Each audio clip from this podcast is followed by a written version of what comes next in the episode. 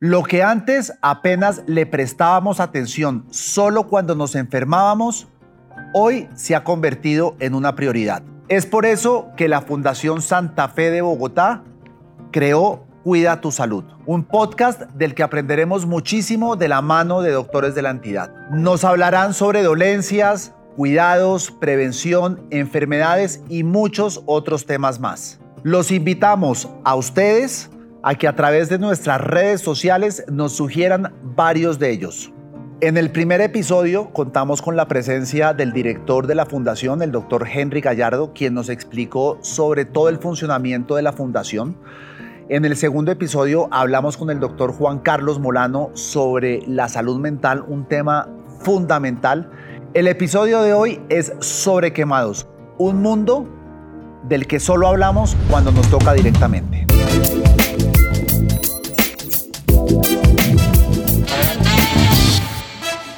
Para hablar de ello está con nosotros la doctora Viviana Gómez, jefa del Departamento de la Unidad de Quemados de la Fundación Santa Fe de Bogotá. Doctora Gómez, bienvenida a Cuida tu Salud.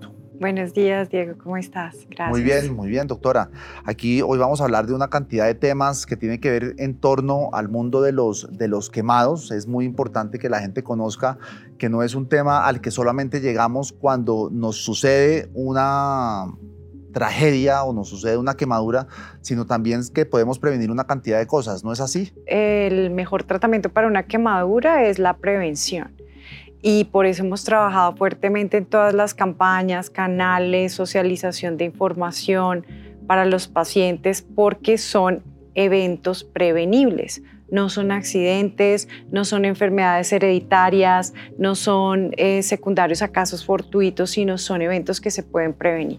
Cuando uno piensa en quemados, uno piensa en incendios, ataques con ácido, una explosión, un mal manejo de un material que tiene el potencial de ser explosivo, pero el porcentaje de afectados por ese tipo de incidencias es mínimo. ¿Por qué entonces hablar del tema de quemados? Eso es lo que está en el pensamiento colectivo, pero esa no es la realidad. Según cifras de la Organización Mundial de la Salud, las quemaduras causan anualmente aproximadamente 180 mil muertes. Y para poner esa cifra en contexto o en perspectiva, si nosotros vamos a lo que está ocurriendo actualmente en Colombia, a la fecha se han muerto por COVID 106 mil pacientes aproximadamente. Entonces, esta es una cantidad importante de eventos que se presentan anualmente por un acto, un evento que se puede prevenir. Además, las quemaduras no letales son la principal causa de morbilidad en los pacientes y ocurren muy frecuentemente en el ámbito doméstico y en el ámbito laboral, que son ámbitos que uno debería sentirse pues protegido en ellos en países como Colombia, Bangladesh, Egipto, eh, se ha observado que los niños que sufren quemaduras, aproximadamente 17% presentan incapacidades temporales y 18% presentan incapacidades permanentes. ¿Qué, son incapacidades eh, temporales? Limitaciones funcionales durante un periodo de tiempo que no persiste en el tiempo, las permanentes sí es de por vida. Entonces la carga de la enfermedad es alta.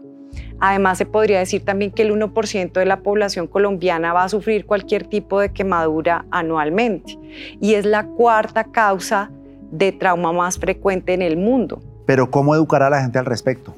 Es importante hacer educación en salud, promoción de la salud, prevención de la enfermedad, campañas, establecer canales en donde los pacientes puedan informarse y esto tiene que ser constante y repetitivo para que haga un impacto en los pacientes y en las personas. Pero ahí entiendo y en el episodio anterior estábamos hablando con el doctor Juan Carlos Molano sobre salud mental, que este es un tema que se tendría que estar abordando desde los colegios, ni siquiera en las universidades, sino desde los colegios. Pero eso, yo recuerdo en el colegio a mí nunca me enseñaron sobre el tema de quemados. De hecho, como le dije, uno piensa en quemados cuando es una explosión, cuando es un ataque con ácido, cuando es un incendio, pero esto sí debería ser también en el tema de los quemados un tema que se empiece a enseñarle a los niños desde chiquitos. Claro que sí, se debe enseñar desde chiquitos. De hecho, hay muchas campañas que se están realizando para eh, hacer de forma lúdica esta socialización de la información. Eh, hay una campaña en la etapa preescolar en donde se llevan unas cartillas y los niños tienen que dibujar, colorear las situaciones que los ponen en riesgo de poder sufrir una quemadura. Entonces todo esto es concientización de la situación, que es un problema de salud pública importante. Pero uno, doctora, ¿qué enseña exactamente? O, qué debería enseñar? Uno debería enseñar a prevenir, a estar alertas a las situaciones que pueden presentar o pueden desencadenar una quemadura. Por ejemplo, por ejemplo, cocinando, por ejemplo, ir a bañar un bebé, por ejemplo, en los bebés que están gateando, que están en su contacto visual es cercano a las tomas de corriente, por ejemplo, hacer los chequeos de las instalaciones de gas y electricidad constantes, eh, por ejemplo, en la pandemia lo que observamos muy frecuente que se incrementó es que como estaban las personas en cuarentena, pues se reunía la familia alrededor de una chimenea de etanol y se presentaba un evento con esta chimenea y todos terminaban quemados. Entonces, todas estas situaciones nos ponen en riesgo y son situaciones de la vida cotidiana y tenemos que estar alertas. Por ejemplo, los químicos que se usan para limpieza no deben cambiarse de su contenedor inicial porque a veces los niños cogen y se los toman o juegan con ellos y se pueden quemar y sufrir quemaduras químicas. ¿sí? Entonces hay muchas situaciones en las que tenemos que estar alertas y son situaciones cotidianas.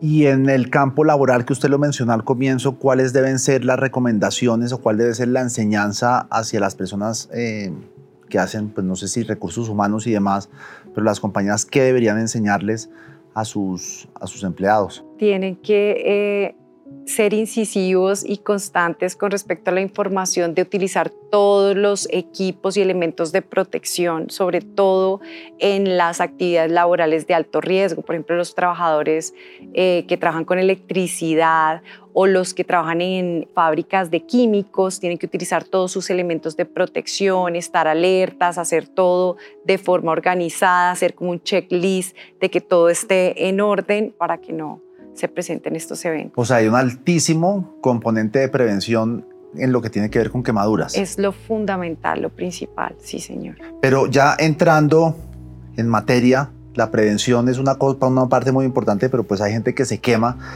¿Cuáles son los distintos tipos de quemadura? ¿Nos puede explicar un poquito sobre eh, cuando hablan de grados, cuando hablan de eh, hay quemaduras por, por, eh, por fuego, por gas, etcétera? Claro que sí.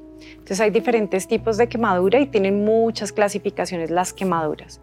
Se pueden clasificar según el agente etiológico, que básicamente es lo que causa la quemadura. Quemaduras térmicas, que estas a su vez pueden ser por líquidos, por sólidos o por gases. ¿Térmicas es calor? Temperatura. Temperatura. Exacto. Tenemos también las quemaduras eléctricas, tenemos las quemaduras químicas, las quemaduras por radiación y las quemaduras por fricción. Tenemos una clasificación según la profundidad y esto es según las capas de piel que afecta la, la quemadura. ¿Eso es el grado o no? Ese es el grado. Entonces está el grado 1, el grado 2, el grado 3, básicamente de, de, acuerdo a las capas de la piel que se afecta. ¿Y el grado 1 qué es? ¿Grado 2 Grado 1 es el más superficial, en donde solo hay afectación de la epidermis. Grado 2 está afectada la epidermis y la dermis, pero la dermis tiene dos capas. Entonces, si es la dermis superficial es grado 2 superficial, si es la dermis profunda es grado 2 profundo y está la grado 3 en donde se quema todo el grosor de la piel. Inclusive puede haber eh, quemadura pues más en profundidad de músculo, de hueso, de tendones. Eso según la profundidad. Según la extensión, eh, nosotros clasificamos por porcentaje de compromiso de la superficie corporal y tenemos una clasificación según la gravedad que es la que va a incluir todas las anteriores clasificaciones y además se incluyen componentes como la edad de los pacientes o si el paciente tiene comorbilidades o si tiene traumas asociados. Esa clasificación es leve, moderada y severa. ¿Es más grave cuanto más mayor es uno o no? O es... Sí, los extremos de la vida es más grave. Eh, niños, o sea, los extremos es niños. Niños menores de dos años y pacientes mayores de 60 años porque la piel es más delgada. Entonces, eh, si yo me quemo con un líquido hirviente eh, y un bebé se quema con el mismo líquido, la misma temperatura, en mí puede ser una quemadura grado superficial y en el niño puede ser más profunda. ¿Y el grado 1, qué tipo de quemaduras son? Básicamente son las quemaduras solares y esas quemaduras uno tiende a minimizarlas, o sea, porque es la quemadura de sol y es el, color rojo, el dolor, esas son muy dolorosas, eh, precisamente porque entre más superficiales son más dolorosas, pero las quemaduras grado 1, las quemaduras solares también se pueden complicar, sobre todo cuando la extensión es importante. Entonces, quemaduras más del 20% grado 1 ya son quemaduras moderadas. Pero en ese caso, por ejemplo, a mí me ha pasado, uno va a tomar el sol, llega y se insola y uno dice, bueno, me insolé, estoy rojo, me echo un poquito de crema y sale. ¿Uno sí debería consultar cuando se pega esa insolada? Si hay alteración hemodinámica, si el paciente está deshidratado, si hay cambios de coloración en la piel, si comienzan a aparecer flictenas, que son las ampollas, es mejor que consulten. O sea, para eso estamos en las instituciones, para servir, para atender a los pacientes y ante la duda es mejor siempre consultar porque las quemaduras tienen una evolución tórpida. Entonces uno puede ver que el paciente, es tórpida? Perdón, que, que no es lo esperable, que pueden cambiar rápidamente en el tiempo y se pueden complicar. ¿sí? Además hay muchas eh, como información y ideas culturales de aplicar comida, de aplicar cosas sobre las quemaduras que pueden infectarlas, que pueden complicarlas. Por eso es importante que asistan a un médico, a una institución de salud, ¿sí? No las minimicen. Para eso estamos. Nosotros los guiamos, les damos recomendaciones y, pueden salir perfectamente sin ningún problema, pero se pueden complicar si no consultan. Grado 2, ¿cómo sería? ¿Cuál sería? Grado 2 es, por ejemplo, muy frecuente las de líquidos. Si me quemo con agua caliente, tienden a ser grado 2 superficial. Eso depende también de la temperatura a la que el líquido está, pero en general tienden a ser grado superficial. Pero si es aceite hirviendo, ¿Qué pasa? Es un líquido, estaba caliente, pero el aceite es más denso que el agua. Entonces dura en contacto con la piel más tiempo y alcanza temperaturas más altas. Entonces, a pesar de que es un líquido hirviente, las quemaduras con aceite tienden a ser más profundas que las quemaduras con, con agua. ¿Alguna más en grado 2 o esas son las que principalmente? No, pueden ser eléctricas, pueden ser por fogonazo grado 2, pueden ser químicas grado 2, o sea, de todo tipo. Eso depende del tiempo de contacto del agente etiológico, de la temperatura y de la rapidez también con la que consulta el paciente, porque muchas veces no consultan de forma rápida y las quemaduras eran superficiales inicialmente, pero no, no fue al médico, no pudimos bloquear la progresión de la quemadura y cuando ya consultan se convierten en profundas. ¿Cuál es el, el, riesgo de no consultar a tiempo al médico? Entonces usted me está diciendo no lo consultaron, ya es más profundo, pero la quemadura no es inmediata, no es instantánea? Es instantánea, pero el daño biológico se perpetúa hasta casi 72 horas posteriores al contacto con el agente que la causó. O sea, es decir, eso continúa, trabajando mientras uno... continúa el daño biológico y nosotros podemos actuar si el paciente consulta de forma temprana. ¿Sí? Con apósitos, con tecnología, con curaciones, con información, con hidratación, ¿sí? Con todo. ¿Apósitos qué es? Apósitos son lo que nosotros aplicamos sobre las heridas. Hay apósitos para control de infección, hay apósitos para control de humedad, hay apósitos que estimulan la epitelización, que es la regeneración de nueva piel. Dependiendo de la quemadura, uno hace la valoración en el momento y sabe qué indicarle al paciente. ¿Y grado 3? Grado 3 son las más profundas y esas eh, pues son muy complejas porque pues ya el procedimiento reconstructivo requiere de técnicas quirúrgicas más complejas que solo curaciones, eh, dependiendo del área que fue comprometida. Nosotros a veces llamamos áreas especiales, eh, la cara, las manos, los pies, las zonas de flexión, extensión, cuando hay quemaduras circunferenciales, los genitales. porque son áreas especiales? Porque secuelas en ese nivel son importantes desde el punto de vista estético y funcional. Entonces, esas quemaduras profundas pues tienen que ser manejadas de una forma diferente y, con, procedimientos quirúrgicos dependiendo de, la zona y de la, de la extensión. Es decir, esto no es solamente la parte física, sino que se convierte en un tema psicológico, la autoestima puede llevar a la depresión, a la dejadez. Y aquí es donde ya empezamos a hablar que eso no es solo tratar una quemadura, sino es como una, una parte integral, cómo funciona en la fundación este Desde el momento de la quemadura, desde el evento de la quemadura, esto produce una afectación psicológica tanto en el paciente como en su familia importante. ¿Por qué? Pues porque el trauma más grave y más doloroso que puede sufrir una persona es una quemadura. Y el dolor en los pacientes quemados muchas veces es subvalorado o subestimado. ¿Por qué?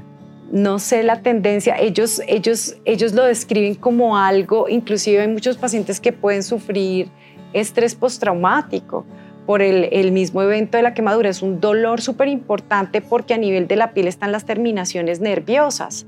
Entonces, cuando hay afectación de las terminaciones nerviosas, eso causa dolor y es generalizado porque la piel es el órgano más extenso del cuerpo.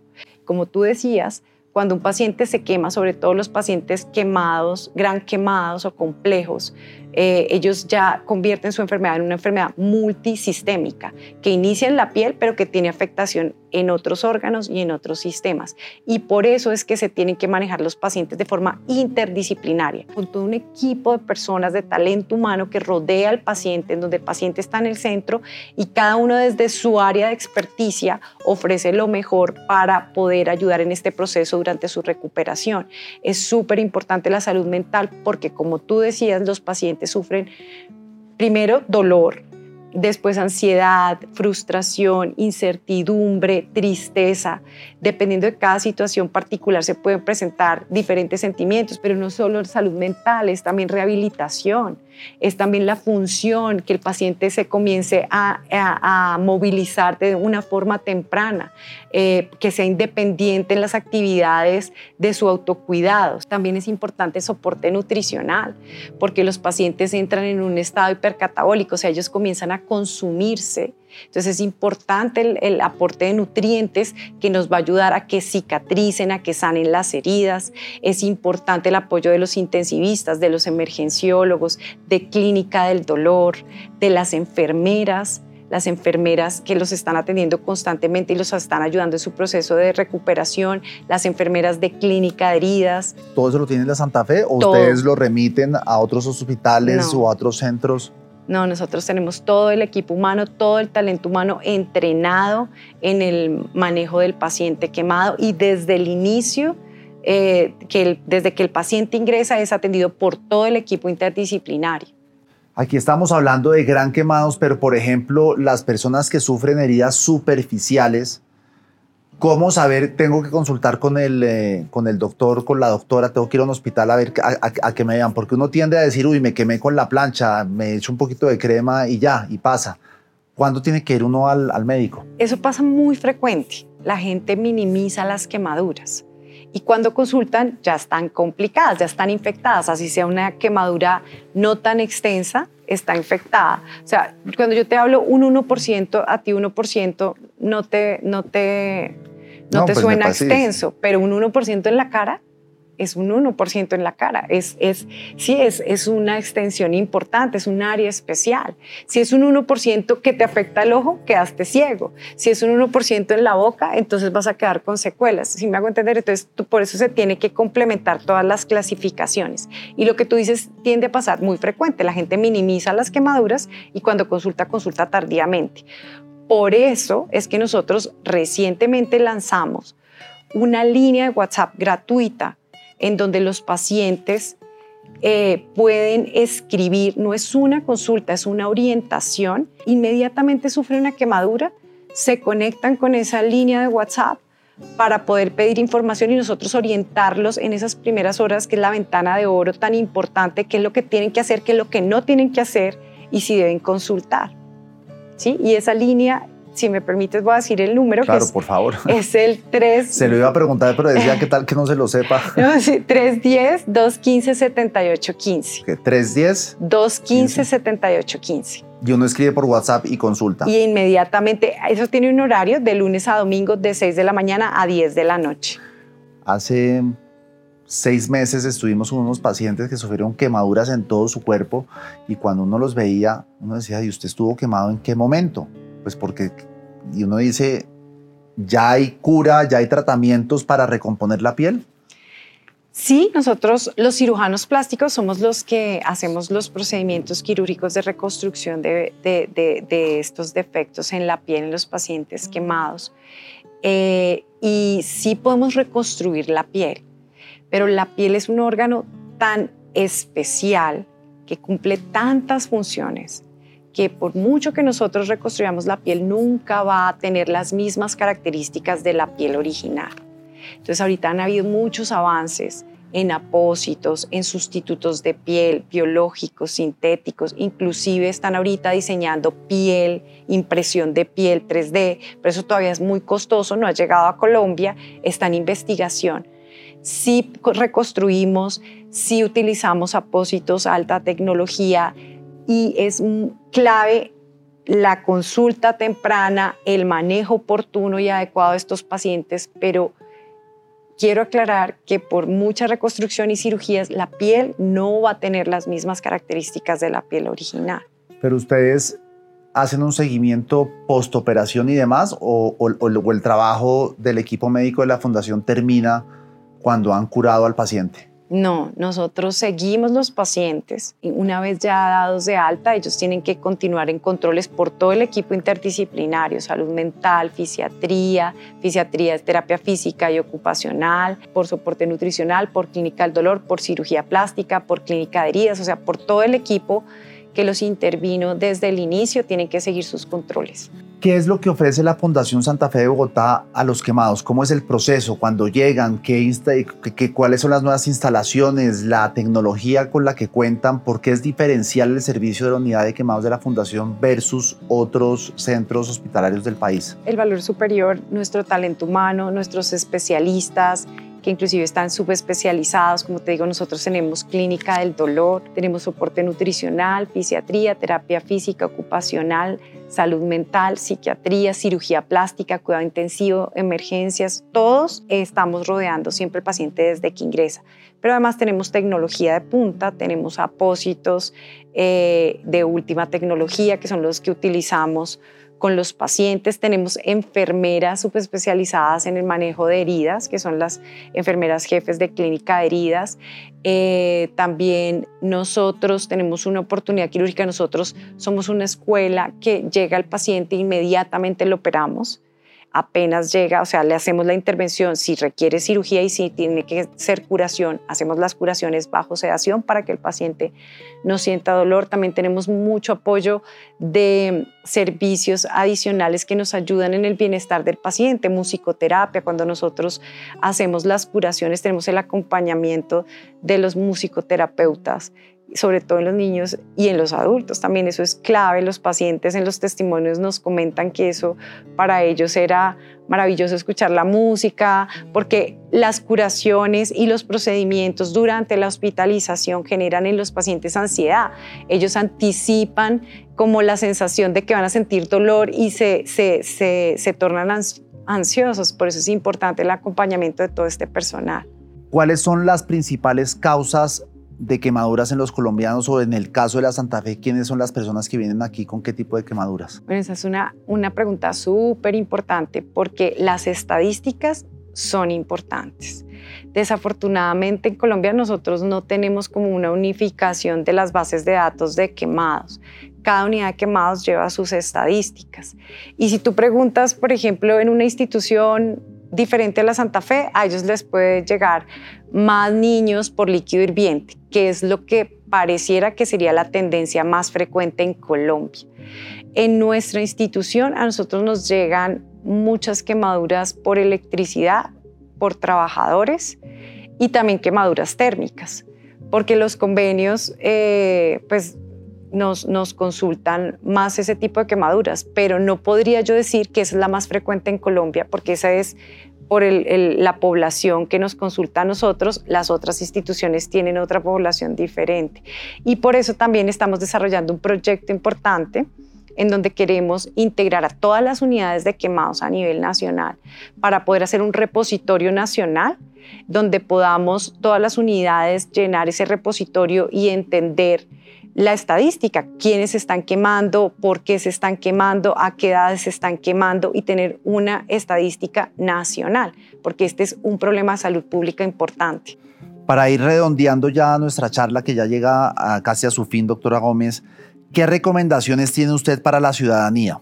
No, nosotros tenemos que seguir con las campañas de educación en salud, tenemos que seguir socializando la información, tenemos que ser constantes y darles esta información a los pacientes y como lo hemos hecho, crear canales en donde el paciente que tenga dudas o que quiera profundizar sobre el tema pueda tener la información a la mano, porque lo más importante es prevenir, es prever las situaciones de riesgo para evitar que se presenten las quemaduras. La prevención es lo clave con, con las quemaduras. Entonces, en mi casa usted me diría, cuide qué ambientes protegidos. Si tienes niños, no deben estar en la cocina cuando están cocinando y hay niños, utilizar los fogones de atrás, que no queden las ollas cercanas al niño que pueda jalar y se pueda quemar. Hacer, como te decía, las, los chequeos de electricidad y de gas de forma regular.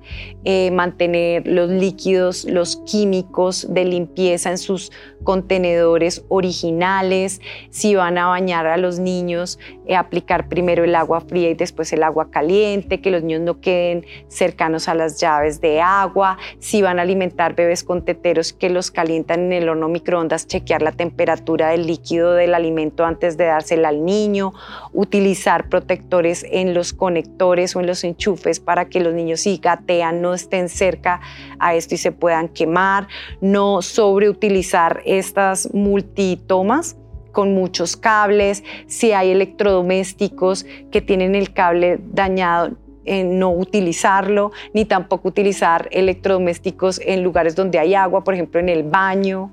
¿sí? Son muchas, si utilizan chimeneas, utilizar pantallas que separen la chimenea del, del resto de la gente.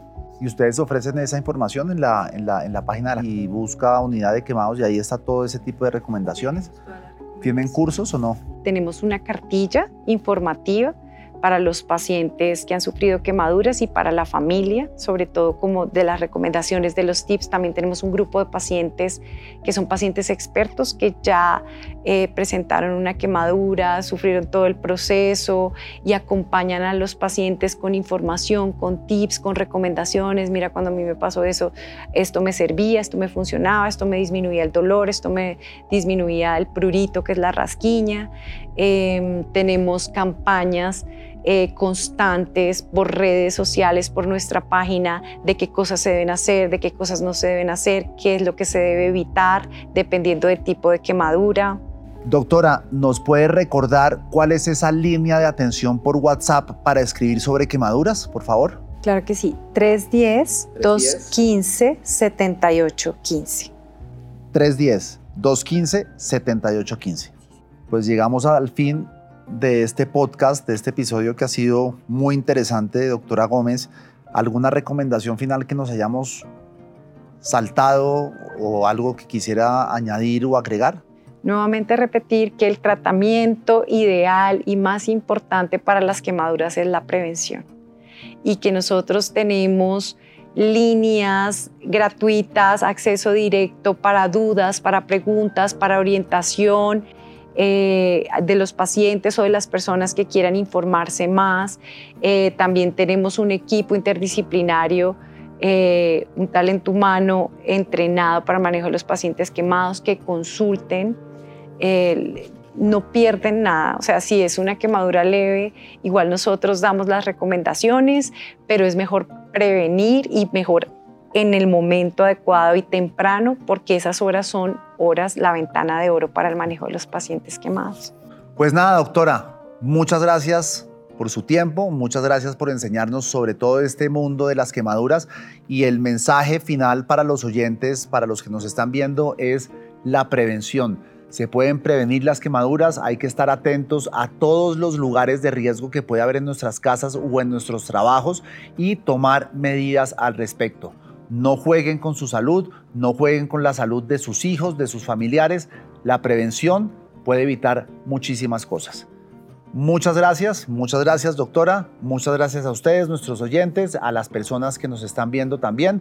Suscríbanse a este podcast, compártanlo y en el próximo episodio nos iremos con el tema de ortopedia, de articulaciones, en particular la que tiene que ver con el codo y con el hombro, que son muy importantes puesto que gracias al codo y al hombro es que nosotros podemos utilizar las manos, que es lo que usamos todos los días.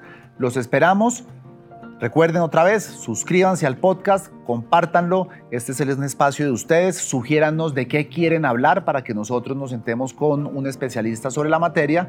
Soy Diego Santos. Saludos y muchas gracias.